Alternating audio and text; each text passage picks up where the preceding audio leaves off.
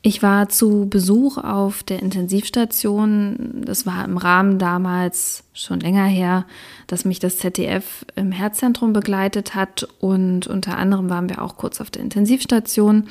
Und da lag eine Patientin, die auch so in dieser Reportage namentlich genannt wurde, Frau Weihrauch, die schon sehr lange auf dieser Intensivstation lag und an mehr als einer Maschine angeschlossen war, um am Leben erhalten zu werden. Und Frau Weihrauch hat damals sehr, sehr lange auf eine neue Lunge gewartet. Es war so brenzlig tatsächlich, dass sie im Rahmen dieser Dreharbeiten gesagt hat, sie möchte nicht mehr. Und ich kann das absolut verstehen, dass ein Mensch ab einem gewissen Punkt sagt, ich, ich kann nicht mehr, ich möchte nicht mehr. Und das ist auch von jedem die eigene Entscheidung. Und am nächsten Tag sollte der Psychologe nochmal zu ihr kommen und mit ihr darüber reden. Sie sollte eine Nacht drüber schlafen. Und innerhalb dieser Nacht gab es einen Anruf. Und es war ein Organ für Frau Weihrauch. Also ihr merkt schon, ich kann nicht mal mehr richtig reden, weil das, das, also das hat mich so bewegt und ich habe mich so gefreut. Und dann äh, sind halt die Ärzte hingegangen und haben gefragt, ob sie denn das Organ noch möchte oder ob sie bei ihrer Entscheidung bleibt. Und sie hat gesagt, nein, sie möchte das Organ und sie möchte die Operation haben. Und Frau Weihrauch hat gefühlt so jede Komplikation mitgenommen, die es so mitzunehmen gibt. Und hat sich aber hochgekämpft hat sich hochgekämpft und es war ein Tag, ich bin aus, dem, aus der UP-Umkleide gekommen, stand so kurz vorm Fahrstuhl und sehe, wie eine Frau im Rollstuhl gefahren wurde und gerade irgendwie auf dem Weg war wieder auf die Intensivstation. Und ich gucke sie an und denke so, irgendwoher kenne ich sie. Und sie lächelt mich an und sagt so, ja, sie ist Frau Weihrauch. Und ich gucke sie an und sage so, ich habe sie nicht wiedererkannt. Und das Lächeln hättet ihr sehen müssen. Das war so breit und so groß, dass es es hat schon allein das Lächeln hat mich glücklich gemacht, weil ich gesehen habe, wie gut es ihr geht. Und sie meinte so, wissen Sie, ich bin ein halbes Jahr hier schon im Krankenhaus. Und es ist jetzt das erste Mal seit einem halben Jahr, dass ich mit meiner neuen Lunge Luft einatme und einen Regentropfen auf meiner Nase spüre. Und es klingt schon fast wie so ein Hollywood-Schinken, aber das ist Realität, das ist Organspende. Die Bürde dieser Verantwortung, ähm, dieses Organ jetzt äh, so zu transplantieren, dass es auch gut und lange dann ähm, funktionieren und dem Empfänger helfen kann. Das ist Dr. Christina Schleicher, geschäftsführende Ärztin der DSO, der Stiftung Organspende, Region Baden-Württemberg, die selbst oft genug Organtransplantation durchgeführt hat. Sie gibt uns einen Einblick in die Abläufe hinter den Kulissen bei der Organspende, welche Patienten in Frage kommen und welche dann eben halt nicht und auf was wir im klinischen Alltag dabei achten sollten.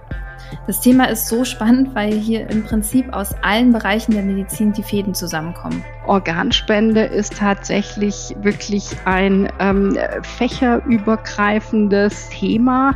Da kann man in vielen Fachrichtungen dazu gefragt werden und gefordert sein ähm, später.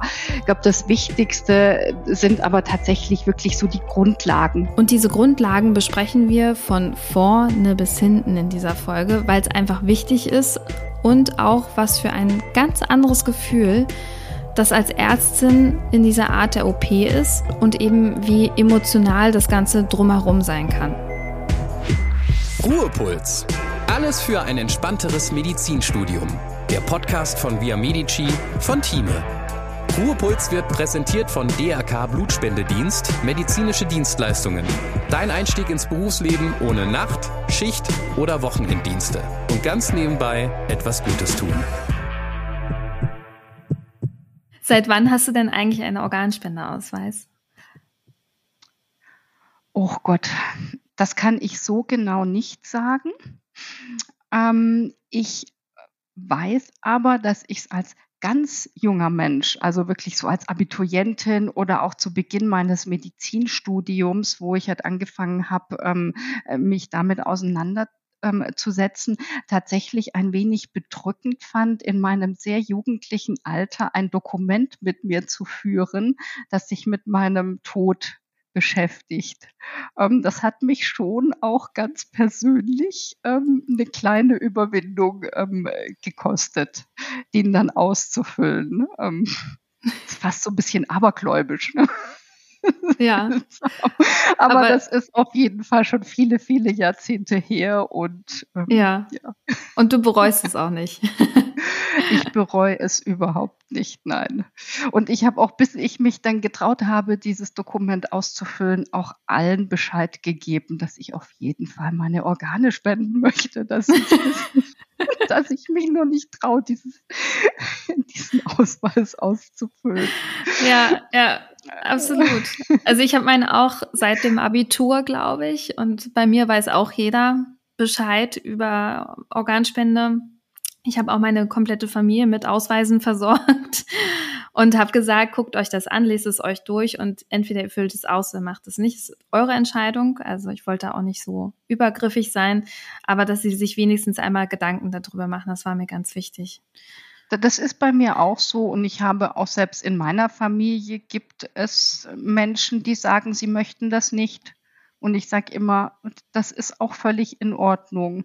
Ja. Ich, ich weiß, du bist gut informiert, du bist gut aufgeklärt und wenn du es nicht möchtest, dann ähm, finde ich das persönlich zwar schade, weil ich mich natürlich über jeden freue, der sich für die Organspende entscheidet, weil ich weiß, wie viel Gutes daraus einfach entsteht. Aber ein Nein ist genauso eine Entscheidung. Diese Entscheidung ist das Aller, Allerwichtigste. Um welche Organe geht es denn eigentlich, wenn wir von der postmortalen Organspende reden?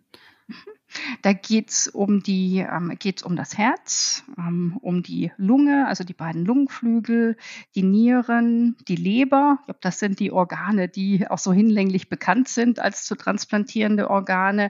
Es geht aber auch in deutlich weniger Fällen, aber eben genauso wichtig auch in Einzelfällen um die Bauchspeicheldrüse ähm, oder aber auch um den ähm, Darm, der dann häufig auch ähm, mit anderen Bauchorganen zusammen transplantiert ähm, werden muss oder kann. Welchen Menschen kann man denn mit diesen Spenderorganen denn überhaupt helfen, so im Schnitt? Ähm, also von, den, ähm, von der Anzahl der Menschen her sind das ähm, momentan in Deutschland auf den Wartelisten so um die 9000 Patienten, die auf eines der vorhin schon genannten Organe warten. Mit Abstand die meisten warten auf eine Niere. Und äh, wenn man sich mal so die Diagnosen anguckt, die eben am häufigsten zu einem chronischen Versagen dieser Organe führen und auch eine Indikation für eine Transplantation darstellen, ähm, sind das beispielsweise die Kardiomyopathien oder die chronisch-ischämische Herzerkrankung für die Herzen, ähm, die Lungenfibrosen unterschiedlicher Ursache, die COPD für die Lunge, Leberzirrhose, sowohl nicht als alkoholischer als auch alkoholischer Genese für die Leber. Dort aber auch ähm, das hepatozelluläre Karzinom unter, ist unter unter bestimmten Kriterien ähm, als maligner Tumor eine Indikation für eine Lebertransplantation. Und ja, bei den Nieren ähm, sämtliche chronische Nierenerkrankungen, ähm, die wir so schön lernen durften während des Medizinstudiums, können eben zum chronischen Nierenversagen und zur Transplantationspflichtigkeit führen. Ähm, für die Bauchspeicheldrüse vielleicht noch ganz interessant einfach zu erwähnen, ähm, ist es ähm, ganz vorrangig der Typ 1 Diabetes, die klassische Indikation für die Bauchspeicheldrüsentransplantation, die dann eben häufig, weil ja dann häufig die diabetische Nephropathie auch schon zum Nierenversagen geführt hat, zusammen mit der Niere transplantiert werden muss. Und ähm, für die wirklich seltene Darmtransplantation sind es eben ja die äh, vielen eher seltenen Erkrankungen, die eben zu Kurzdarmsyndromen führen oder dort auch zum Beispiel dann aber gutartige Tumoren des Bauchraums, die dann vielleicht den Darm die blutversorgenden Gefäße des Darms und des ganzen Viszerums betreffen können, so dass dann teilweise ganze sogenannte Multiviszeralpakete transplantiert werden müssen. Das ist aber eine wirklich sehr, sehr seltene ja. Transplantation, die ähm, in Deutschland auch nur in wenigen Zentren gemacht wird und vielleicht zwei, dreimal im Jahr, nur dass man das einordnen kann. das klingt auch verrückt. Kolibri. Ja. ja, ja, aber spannend zu hören. Es passiert ja oft genug, dass kein Organspendeausweis vorliegt und dann geht es um den mutmaßlichen Willen der Patienten, wie spreche ich bei den Angehörigen am besten das Thema an? Ja, da würde ich ganz gerne starten mit einem äh, Zitat, ähm, weil es das ganz wirklich und wunderbar ähm, auf den Punkt bringt, worauf es ankommt in diesen Gesprächen. Es ist aus der Richtlinie zur Erkennung potenzieller Organspender der Bundesärztekammer. Es erfordert ein hohes Maß an ärztlicher Erfahrung, an fachlicher Expertise, aber auch an kommunikativen Fähigkeiten, Einfühlungsvermögen und Rücksichtnahme, den geeigneten Zeitpunkt und Inhalt für diese Gespräche zu finden. Und das fasst in einem Satz eigentlich all die Herausforderungen, die damit verbunden sind, ähm, für die Ärzteteams sehr schön zusammen, weil natürlich die, mit denen gesprochen wird, die Angehörigen in einer Extremsituation sind, immer in der Situation, wenn es um die Organspende geht. Ähm, und ähm, inhaltlich geht es da ähm, tatsächlich erstmal darum, den Angehörigen begreiflich zu machen, was passiert ist. Ja, was, was ist der irreversible Hirnfunktionsausfall? Das verständlich zu machen, auch Zeit und Raum zu lassen, damit die Angehörigen begreifen können, ob sie dazu vielleicht Fragen haben. Und wenn das geschehen ist, dann eben diesen berühmten mutmaßlichen Willen ähm, des Verstorbenen dann herauszufinden, die Angehörigen dabei zu begleiten, diesen Willen zu erkunden, der ja ebenso oft nicht zu Lebzeiten festgelegt wird, damit am Ende die Angehörigen dann eine Entscheidung treffen, die stabil ist, die sie also nicht im Nachhinein in die eine oder in die andere Richtung bereuen. Darauf kommt es im Kern an bei diesen Gesprächen. Wenn ich jetzt mir vorstelle, ich bin Assistenzärztin auf Station und habe dann den Fall, dass ich einen Patienten oder eine Patientin habe, der die halt potenziell für eine postmortale Organspende in Frage kommt, wann sollte ich die DSO kontaktieren? Also die DSO, also uns als die sogenannte Koordinierungsstelle für Organspende, ähm, muss man jetzt rein von den gesetzlichen Vorgaben her tatsächlich oder spätestens dann kontaktieren, wenn bei einem potenziellen Organspender der irreversible Hirnfunktionsausfall festgestellt ist und auch kein Widerspruch zur Organspende bekannt ist. Das ist aber absolut sinnvoll, ähm, wenn man mit uns schon ähm, deutlich früher Kontakt aufnimmt. Ne?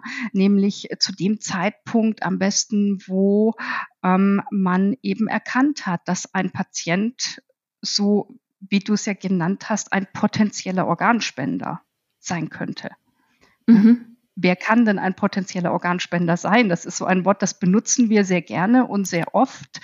Ähm, und dafür gibt es aber auch eine klare Definition, ne, die vielleicht auch ganz wichtig ist, hier einmal anzustreuen. Ja, ne? absolut. Das ist, ähm, also ein potenzieller Organspender ist nicht ähm, jeder intubierte, beatmete Patient mit einer schweren primären oder sekundären Hirnschädigung bei dem der irreversible Hirnfunktionsausfall unmittelbar, also bevorsteht oder bei dem die Ärzte eben vermuten, er ist bereits eingetreten. Und wir kennen keinen Widerspruch. Er hat noch nicht in irgendeiner Form widersprochen. Und das mhm. war's schon. Also es geht nicht um Altersgrenzen, es geht nicht um mögliche Vorerkrankungen. All diese Patienten, die ich genannt habe, sind ganz grundsätzlich mal potenzielle Organspender. Wenn ich jetzt als äh, jung, junge Assistenzärztin so in dieser Position bin, dass ich unsicher bin und nicht wirklich weiß, wie der Prozess abläuft und so, ähm, macht es genau aus dem Grund dann auch Sinn, euch früher zu kontaktieren? Um, um einfach sicher zu sein, dass, dass ich alles richtig mache und ähm, ja, dass alles in geordneten Bahnen läuft. Ja, ähm, absolut. Also ähm, gerade in dieser Situation als junge Assistenzärztin hat man nicht zwei ganz wichtige Ansprechpartner, die man auch wirklich kennen sollte in der eigenen Klinik erstmal. Ähm, dort ähm, ist das nämlich der sogenannte Transplantationsbeauftragte. Das ist zunächst mal der klinikinterne Ansprechpartner, der speziell dafür ähm, geschult ist, in der Regel ein erfahrener ärztlicher Kollege, ein Facharzt ist und der dann für seine Kolleginnen und Kollegen hier als erster, als allererster Ansprechpartner zur Verfügung steht. Wenn der mal nicht erreichbar ist ähm, oder oft macht das der Transplantationsbeauftragte selbst dann, ähm, dann wird eben auch quasi ins unmittelbare nächste Ebene sind wir immer ansprechbar ähm, und können jederzeit angerufen werden. Also wir haben dafür, Sie die äh, guten alten 0800 Telefonnummern, wo man bei uns immer jemanden erreicht, 24 Stunden, ähm, sieben Tage die Woche, ähm, wo man ähm, wirklich alle Fragen rund um die Organspende ähm, beantwortet bekommt. Eine Hotline, die es sich lohnt zu merken. Genau. Und zu Organspende-Hotline der DSU. Genau. Ja. ja. Kurzwahl. Welche Kriterien müssen denn für eine Spende erfüllt sein? Also du hattest es schon angesprochen, ähm, also die Definition dafür, aber vielleicht können wir das einmal nochmal grob zusammenfassen. Es gibt eigentlich zunächst mal zwei ähm, ganz grundlegende ähm, rechtliche Voraussetzungen, auch medizinische Voraussetzungen, die erfüllt sein müssen. Das ist einmal eben der ähm, schon angesprochene irreversible Hirnfunktionsausfall, der nachgewiesen werden muss. Ähm, und das andere ist die Einwilligung zur Organspende, die eben, so wie wir gesagt haben, idealerweise durch den Verstorbenen selbst zu Lebzeiten erfolgte und wenn nicht, durch die Angehörigen erfolgen muss. Und dann kommt man, wenn, wenn diese Voraussetzungen gegeben sind, kommt man dann im Prinzip zum Thema medizinische Eignung. Mhm. Ja, und ähm, da geht man äh, so vor, dass es, wie gesagt, jetzt so keine grundsätzliche Altersgrenze gibt, ne, wo wir jetzt zum Beispiel sagen würden, über ähm, 75, das geht generell nicht, ähm, sondern da ähm, geht es dann darum, ähm, zusammen mit den ähm, Kolleginnen und Kollegen von der Intensivstation macht dann der DSU-Koordinator, der dann kommt in so einem Fall, ins Krankenhaus kommt, um das Intensivteam zu begleiten und zu unterstützen bei der Organspende. Dann ähm, ausführliche Anamnese mit den Angehörigen, körperliche Untersuchungen, Blutentnahmen, Ultraschall, Abdomen, Röntgenthorax. Dann wird wirklich jedes einzelne Organ auf seine Transplantabilität hin überprüft. Und dann gebt ihr zusammen mit den Ärzten und Ärztinnen den Daumen nach oben oder halt äh, entsprechend halt nicht? Am Ende machen wir das, ja, auf Grundlage der Befunde, die wir zusammen mit den Ärztinnen und Ärzten im Entnahmekrankenhaus erhoben haben. Ähm, ist es dann an uns im Prinzip zu entscheiden, ähm, der Organspender oder Spenderin ist generell geeignet. Es kann mhm. ja auch sein, dass es doch in der Anamnese zum Beispiel allgemeine ähm, Ausschlussgründe gibt. Ähm, oder wir sagen eben, gut, das Herz kann zum Beispiel nicht genommen werden, weil wir hier einfach eine schlechte Pumpfunktion gesehen haben in der Echokardiographie oder sogar in einer Koronarangiographie waren und äh, dort eben Stenosen gesehen haben, dann wird das Herz ausgeschlossen, ja. Und so geht man dann quasi Organ für Organ durch und dann entscheiden wir, welche Organe dann ganz konkret zur Transplantation geeignet sind und damit an Eurotransplant zur Vermittlung gemeldet werden können. Und das Was kann ganz der, unterschiedlich ja. sein. Es kann sein, dass wir bei einem, zum Beispiel bei einem 70-jährigen Organspender, ähm, die Lunge und die Leber und die Nieren an Eurotransplant melden und äh, vielleicht bei, bei einem ähm, ganz jungen, aber schon schwer kranken Organspender, das hatten wir erst letzte Woche zum Beispiel, nur die Leber und die Nieren gemeldet haben und dann auch noch intraoperativ gesehen haben, dass die Leber auch nicht transplantabel war. Oh, okay. Ja, damit rechnet man dann jetzt nicht unbedingt, aber dafür ist ja das System auch da, um das zu identifizieren. Und jetzt eine kurze Unterbrechung in eigener Sache. Via Medici, das ist eine Lernplattform von Thieme. Hier hast du Lernmodule, IMPP-Fragen, digitale Thieme-Lehrbücher, alles an einem Ort. Und mit der Via Medici App kannst du on- und offline lernen, jederzeit und überall. Hol dir jetzt ein Abo und spare bares Geld, wenn du dich für eine Laufzeit von einem Jahr entscheidest. Mehr dazu über den Link in den Show Notes. Und jetzt weiterhin viel Spaß mit Florentine und ihrer Gästin. Und wenn wir schon gerade bei Ausschlusskriterien sind, was sind denn so klassische Ausschlusskriterien einer Spende? Da gibt es nur noch ganz wenige absolute Kontraindikationen und das ist auch ganz wichtig zu wissen. Es ist nicht aktuell nur noch ein positiver HIV-Nachweis mhm. und wirklich eine aktuelle, quasi akute, nicht therapierte Tumorerkrankung. Mhm. Ja.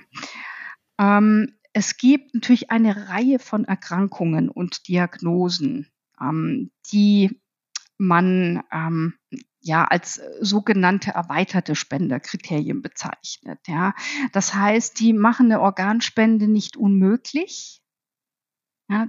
Klassische Beispiele sind Hepatitis-Erkrankung in der Amnese, Hepatitis B oder C mhm. oder auch eine Tumorerkrankung, die vielleicht schon einige Jahre zurückliegt, bislang rezidivfrei war. Ähm, das sind dann Organspender, ähm, die jetzt ähm, vielleicht nicht für ganz junge Patienten auf der Warteliste, die noch nicht so dringlichen Organ brauchen, jetzt bestens geeignet sind, aber trotzdem einfach für viele, viele Empfänger auf den Wartelisten, die vielleicht selbst auch Hepatitis C positiv sind, mhm. doch mhm. eine viel bessere Chance darstellen, als eben weiter zum Beispiel an der Dialyse zu bleiben oder auf eine Lunge zu warten. Und das ist einfach ganz wichtig, dass man das im Kopf hat, ähm, dass es wirklich ähm, so gut wie, äh, also kaum absolute Kontraindikationen geben, die eine Organspende von Anfang an unmöglich machen. Und wenn der Patient jetzt seinen mutmaßlichen Willen zu Ja, ich möchte Organe spenden gegeben hat, wie wird sichergestellt, dass der Patient oder die Patientin wirklich hirntot ist? Das ist ähm, auch sehr klar ähm, vorgeschrieben. Da gibt es eine eigene Richtlinie der Bundesärztekammer dazu, wie man diese Diagnose stellen darf. Und diese Vorgaben gehen zum Beispiel damit los, dass sie ganz klar vorgeben, welche Ärzte diese Untersuchung überhaupt machen darf. Und ich spreche schon im Plural, denn es müssen immer zwei Ärzte sein, die diese Diagnose ähm, stellen müssen. Und sie müssen sie natürlich übereinstimmend stellen. Und die, es gibt auch spezielle Vorgaben ähm, über die Facharztqualifikation, die diese Ärzte haben müssen, über die ähm, intensivmedizinische Erfahrung, die sie haben müssen. Das ist da alles ganz klar festgelegt. Und dann haben ähm, die Ärzte, die den irreversiblen Hirnfunktionsausfall feststellen, einem ganz klaren Diagnostikprotokoll zu folgen. Das Prinzip ist ähm, dreistufig, kann man vielleicht am besten so erklären. Es geht erstmal ähm, darum, die Voraussetzung zu überprüfen, ob man überhaupt mit Diagnostik, mit dieser Diagnostik anfangen darf. Mhm. Ja, da muss man zum Beispiel ähm, außer der schweren Hirnschädigung, von der man wissen muss, dass sie unzweifelhaft vorliegt, ja, muss man andere Ursachen für das Koma zum Beispiel Elektrolytentgleisungen, Stoffwechselstörungen, pharmakologische Effekte ganz sicher ausgeschlossen haben, bevor man überhaupt loslegen darf. Dann macht man die sogenannte klinische Untersuchung, eine Überprüfung der Hirnstammreflexe und den Apnoe-Test. Das ist die zweite Stufe. Mhm. Und wenn all diese Tests positiv ausgefallen sind im Sinne eines Hirnfunktionsausfalls, dann müssen die Ärzte nochmal beweisen, dass dieser Befund nicht mehr reversibel ist. Das ist dann der dritte Schritt, ne, der Irreversibilitätsnachweis. Und das können Sie tun, indem Sie diese klinische Untersuchung wiederholen, nach bestimmten vorgegebenen Zeiträumen, mindestens zwölf Stunden. Oder Sie machen, kürzen diesen Zeitraum ab, zum Beispiel indem Sie ein ähm, Perfusionsstillstand nachweisen oder ein isoelektrisches EEG ableiten. Und das alles ist ganz klar vorgegeben, folgt einem ganz klaren Schema. Am Ende steht da ein zweiseitiges Protokoll, das von den beiden Untersuchern ausgefüllt sein muss, vollständig übereinstimmend zu dem gleichen Ergebnis kommen muss. Wer operiert denn am Ende da eigentlich? Wer sind die Chirurginnen? Ich weiß, du bist selber Viszeralchirurgin. wie viele ja. Transplantationen oder wie viele Entnahmen hast du mitbetreut? Das würde mich auch interessieren, neben der anderen Frage. Oh, die genaue Zahl weiß ich gar nicht, aber ich würde schon denken, das geht schon in Richtung einer dreistelligen Zahl an, ähm, an Organentnahmen, die ich gemacht habe.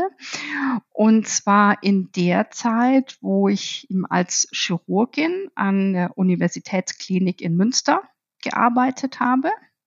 Und das sind auch die Chirurginnen und Chirurgen, die die Organentnahme machen. Die sind nämlich tätig an den Transplantationszentren. Und wir als DSO, die wir das ja alles organisieren müssen, haben mit solchen Chirurginnen und Chirurgen Vertrag geschlossen ähm, so dass die eben für uns im Falle eines Falles, dass wir anrufen, hier, wir haben heute Nacht zum Beispiel jetzt in Ludwigsburg eine Organentnahme, dass die dann auch ähm, da sind und kommen können. Sind also Chirurginnen und Chirurgen, die selbst im Bereich der Transplantationschirurgie tätig sind, die dann extra quasi ähm, in das Entnahmekrankenhaus fahren, um diese Organe zu entnehmen. Ich höre relativ oft, wenn ich über Organspende spreche, zum Beispiel über die sozialen Kanäle, das passt jetzt gerade sehr gut rein, dass man sich das so ein bisschen seltsam vorstellt. Es sind so viele Teams, also jeder, jedes Organ bekommt ein Team, also die, die halt das entsprechende Organ mitbringen, ein Bauchteam, ein Herzteam, vielleicht auch sogar noch ein extra Lungenteam, oder noch Nierenteam, die halt die Organe abholen. Und ich höre oftmals das Vorurteil, dass es so, naja, wie, man stellt sich das so ein bisschen wie so einem Horrorfilm vor, dass es da vorgeht. Also ich war selber bei einer Organspende, äh, Organnahme mit dabei und also ich war total begeistert, wie respektvoll alle im Saal waren, wie ruhig und entspannt alles ablief. Und da hat die DSO auch einen ganz großen Teil dazu beigetragen, die auch einfach so organisierend mit tätig waren. Und ähm, also das, das kann ich halt überhaupt nicht bestätigen. Du hast da wesentlich mehr Erfahrungen aus der Zeit, die du da so verbracht hast mit Organentnahmen. Aber ich fand, das war wirklich so eine, eine ganz respektvolle, ruhige und angenehme Atmosphäre, die ich sonst ähm, ja selten im OP so in dem extremen Maße kennengelernt habe. Also es ist ein ganz wichtiger ähm, Punkt, den du da ansprichst, der mir auch persönlich immer sehr am Herzen ähm, liegt, dieses Thema der eigentlichen ähm, Entnahmeoperation, um die sich eben auch viele ja, Mythen, aber auch Ängste ähm, ja ähm, häufig ranken. Ähm, es ist natürlich rein fachlich ist es eine Operation, sag ich mal, wie jede andere. Aber es ist auch für die Entnahmechirurginnen und Chirurgen ähm, dahingehend eine besondere Operation, weil das schon sehr bewusst ist, dass man hier einen Verstorbenen, eine verstorbene Person operiert. Ähm, und ähm, eben auch verantwortungsvoll und würdevoll ihm hier mit diesen geschenkten, gespendeten Organen und dem Organspender zu jedem Zeitpunkt ähm, umgehen muss. Hm, und ähm, Du hast es völlig richtig gesagt. Ähm, es ist ganz häufig so, dass es sehr voll ist in diesen Operationssälen. Ja, aber es sind ja nicht nur in Anführungszeichen die von dir aufgeführten Chirurgenteams da. Es ist die Anästhesie aus dem Entnahmekrankenhaus da, Anästhesiepflege, OP-Pflege, Springer. Häufig ist das auch eine Operation, die in diesen Krankenhäusern, wo wir die Organe entnehmen, ja vielleicht nur alle paar Jahre mal durchgeführt wird ich habe viele von diesen Operationen durchgeführt, da hat man das Gefühl gehabt, man ist so fast in so einem kleinen ähm, äh, Theatersaal oder wie in diesen amerikanischen ähm, Serien, wo man immer von oben aus der Glasgalerie zugucken ja, kann. Wenn ja. es das bei uns geben würde, wäre die bestimmt immer voll gewesen, weil das halt einfach ein seltener Eingriff ist. Ja. Und umso wichtiger ähm, ist auch für uns als DSU die wir eben diese Chirurgenteams in der Wahrnehmung der Krankenhäuser dorthin schicken, ja, mhm. dass es genauso abläuft, wie du es Gott sei Dank erlebt hast. Gen genau so und nur so darf das ablaufen. Mhm. Da investieren wir auch viel, ähm, auch in der Schulung der Nachwuchschirurginnen und Chirurginnen, dass da eben auch die, das theoretische Wissen und auch die Sensibilität dafür da ist, was so eine Entnahmeoperation auch in der Wahrnehmung des Personals in den Krankenhäusern bedeutet. Definitiv. Ganz, ganz wichtiges Thema, ja. Ja. Absolut. Wie geht es denn den OP-Teams vor der Entnahme und nach der Entnahme? Gibt es da einen Unterschied? Ähm, also ich kann jetzt da nur, nur, nur für mich selber ähm, sprechen, wie, wie ich das empfunden habe. Ähm, natürlich ist es äh, vorher wie vor nicht jeder Operation ist es, sag ich mal, diese gesunde Konzentration und Anspannung, ja, eben verbunden mit der Realisierung und dem bewussten Realisieren, dass es eine besondere Operation schon ist. Und ähm, dieses ähm, Erleben dann der, der Asystolie, die ja dann intraoperativ stattfindet nach dem sogenannten Crossclamp und der Perfusion, bleibt ja das Herz dann des Verstorbenen ähm, stehen. Und das ist etwas, das erlebt man ja als Chirurg und auch als Anästhesist ansonsten im OP nicht und möchte man ja auf gar keinen Fall erleben.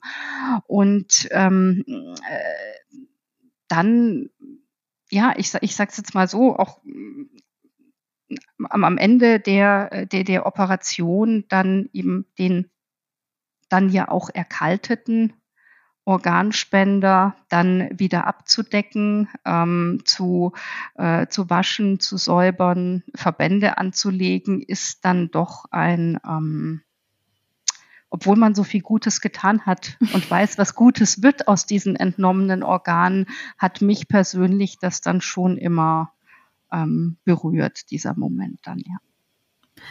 Ja, es ist einfach was Besonderes und ja. ähm, das ist eine ganz, ganz, ganz große Spende. Irgendjemand hat mal gesagt, es ist die höchste Form der Nächstenliebe, die wir anderen Menschen geben können, dass wir quasi einen Teil von uns anderen Menschen schenken, damit sie weiterleben können. Und das, obwohl wir schon verstorben sind. Also das fand ich irgendwie einfach passend und treffend und du sagst es ja auch so schön, dass die Chirurgen und Chirurginnen da nicht einfach rausgehen, ihr Organ mitnehmen und sagen so, tschüss, das war's, sondern die Person bleibt einem trotzdem irgendwie im Kopf.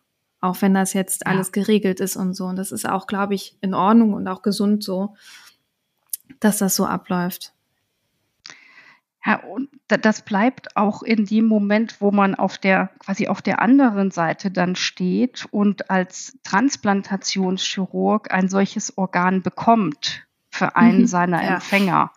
Das äh, ging mir auch immer so, wenn man dann diese Box bekommt ähm, und äh, dann das sterile Organ dann angereicht bekommt. Das ist ähm, immer ein, ein Moment, in dem einem bewusst wird, was da dahinter steckt, eben dieses äh, große Geschenk von jemandem, der vor wenigen Tagen noch mitten im Leben stand und, mhm. und jetzt verstorben ist und gleichzeitig ähm, natürlich dann auch die Bürde dieser Verantwortung, ähm, dieses Organ jetzt äh, so zu transplantieren, dass es auch gut und lange dann ähm, funktionieren und dem Empfänger helfen kann.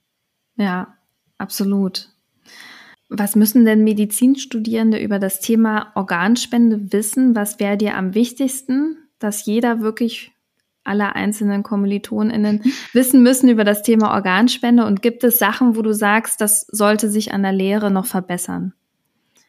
Sie sollten so viel wie möglich lernen ähm, über die Organspende in Ihrem Studium, denn Organspende ist tatsächlich wirklich ein ähm, fächerübergreifendes, interdisziplinäres Thema.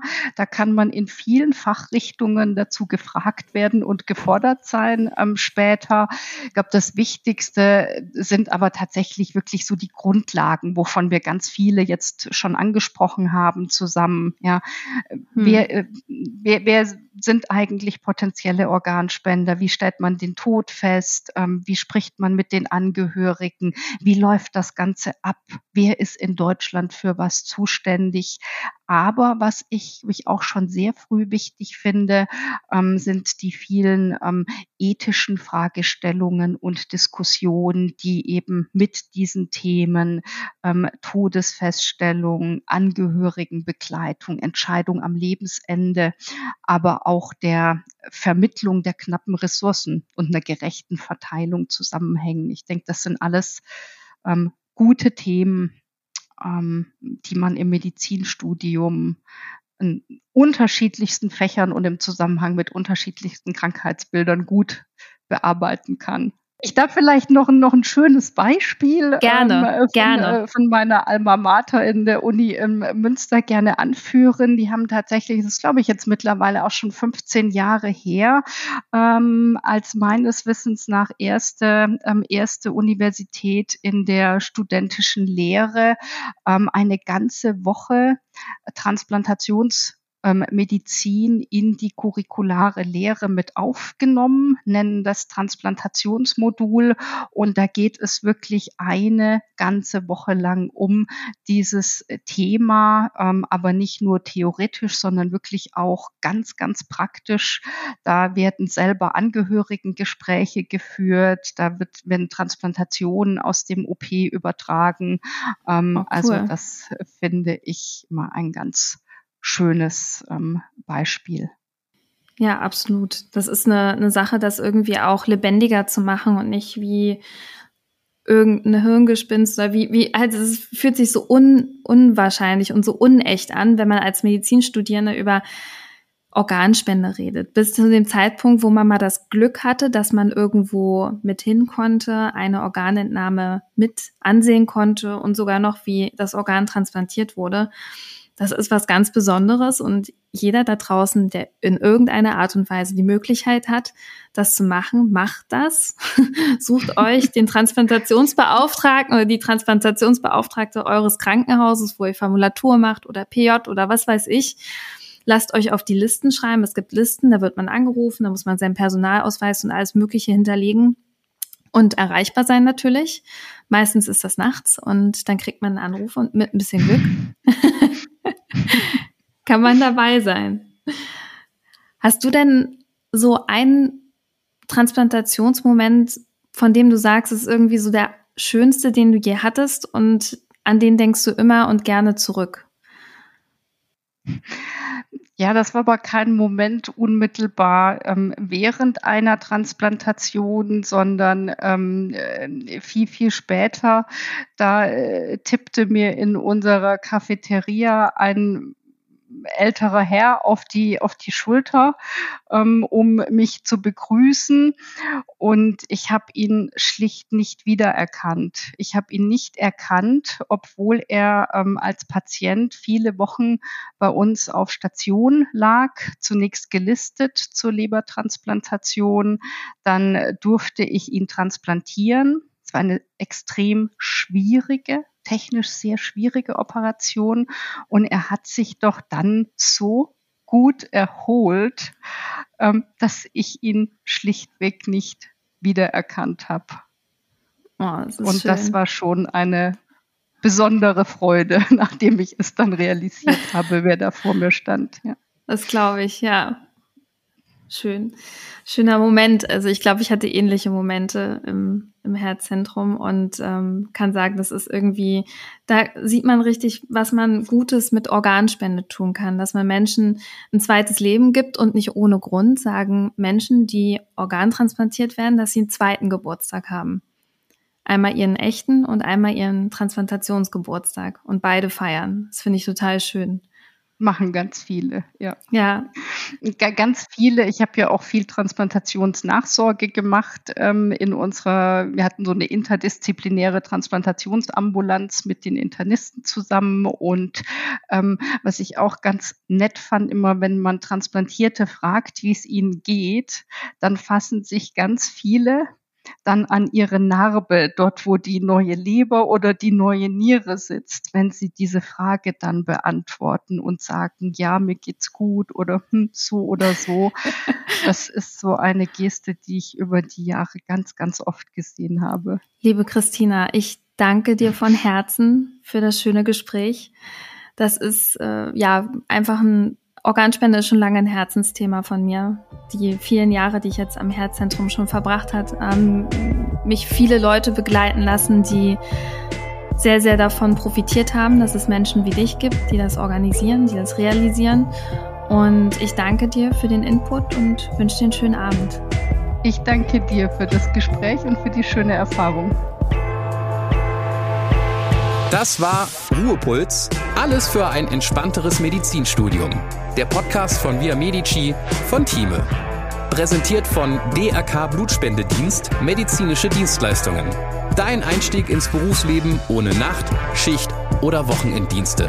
Und ganz nebenbei etwas Gutes tun. Mehr Infos dazu über den Link in den Show Notes.